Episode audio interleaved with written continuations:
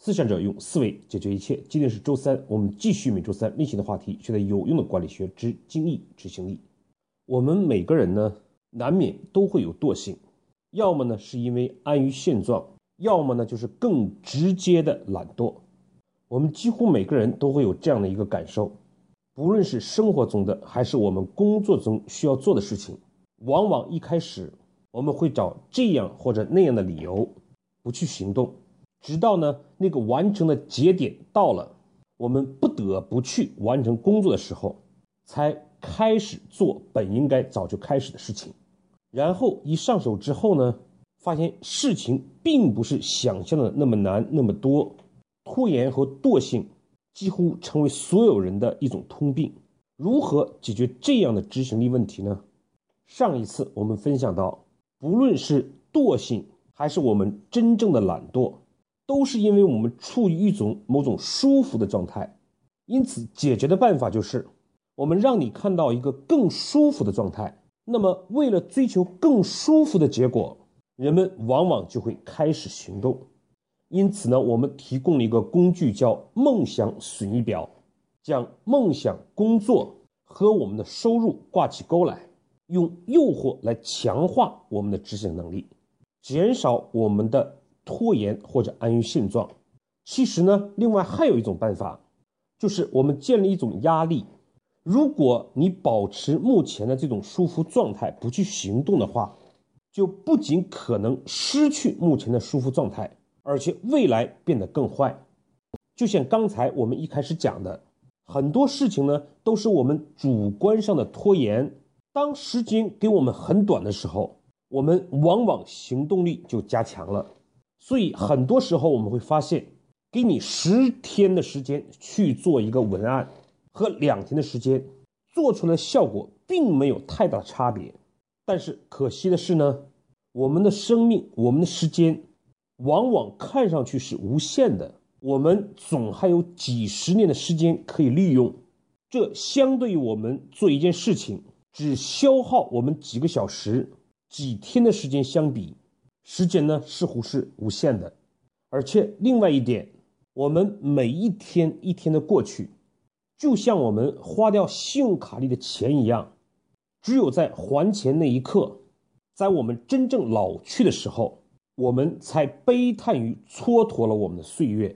时间是我们最珍贵的，但却又是我们最不珍惜的。所以呢，我们想要改变我们拖延的这种状态。另外一种办法就是让我们有时间的恐惧感，让我们看到时间在我们手中一点点的流逝掉。我们头脑中想象一下，有这样的一个表，我们叫做人生月历。月呢是月份的月，历是历法的历。这个表呢，纵向的有四十八列。那么就拿第一行来说，每一个小方格就代表一个月份。第一行一共四十八个，就意味着是四年的时间。我们假设我们每个人的工作时间是到六十岁，而我们的生命呢是八十岁，所以呢，十五行的时候，我们的工作时间就没有了；二十行的时候，我们的生命也就到头了。接下来我们做的一件事情就是，如果你刚好四十岁。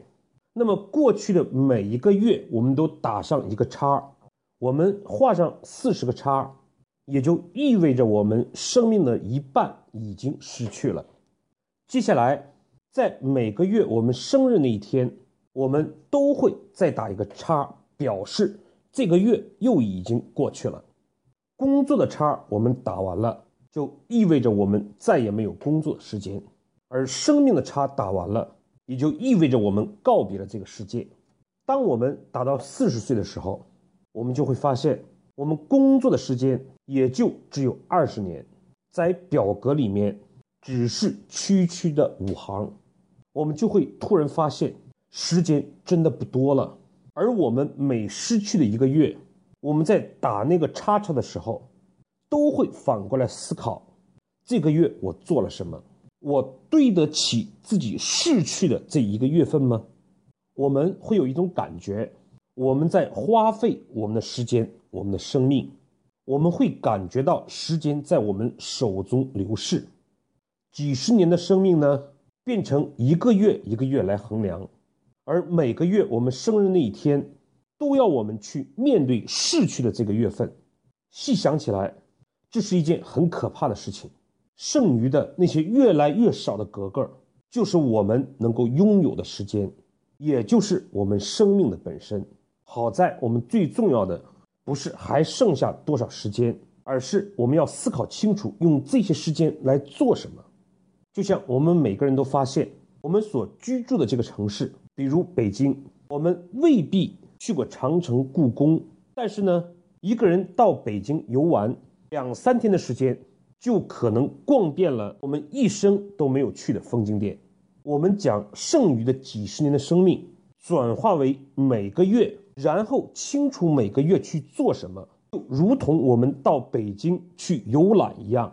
目的清楚了，时间的价值也就有了，紧迫感也就增加了，行动力自然就加强。当然呢，任何事情都贵在坚持。如果我们懂得珍惜自己的生命，如果我们想在有生之年没有遗憾，将我们应该做的事情都努力的去做了，那么我们就应该每个月去点检我们剩余的时间，反思过去一个月它的价值是否足够。也只有这样，才有利于我们上一期所讲的梦想损益表的实现。好，我们讲今天内容做一个总结。要想解决我们行动力的问题。就要知道我们行动不利的原因。那么一个就是我们畏难，一个呢就是我们惰性。畏难的解决办法就是我们要意识到，如果因为它难，因为我们能力不够就不去做，那么事实上我们的能力又只有在做过才能提升，这就必然进入一个无法进步的怪圈儿。任何难做的事情都有其不难的部分，受到任何影响的事情。也都可以找到我们自身可以作为的事情，先从容易的可以解决的事情做起，这些难的复杂的事情，自然随着我们能力的提升，时间的推动，一点点解决掉。如何解决惰性呢？一个就是用梦想和损益表，用诱惑增加我们的动力；另外一个呢，就是这次所讲的，我们利用人生阅历，利用每一个月。我们生日那一天，都对我们过去的一个月进行点检，在人生阅历上打下一个叉叉，意味着这个月份已经从我们的手中花去了。我们有了花掉时间的概念，才会有珍惜时间的做法。我们利用对逝去的时间、对逝去的生命的恐惧感，来增加我们的压力，去除掉我们的惰性。这样呢，我们就会发现。我们在远期的梦想上，我们建立了损益表的机制；中期的每个月上，我们建立了人生阅历的机制。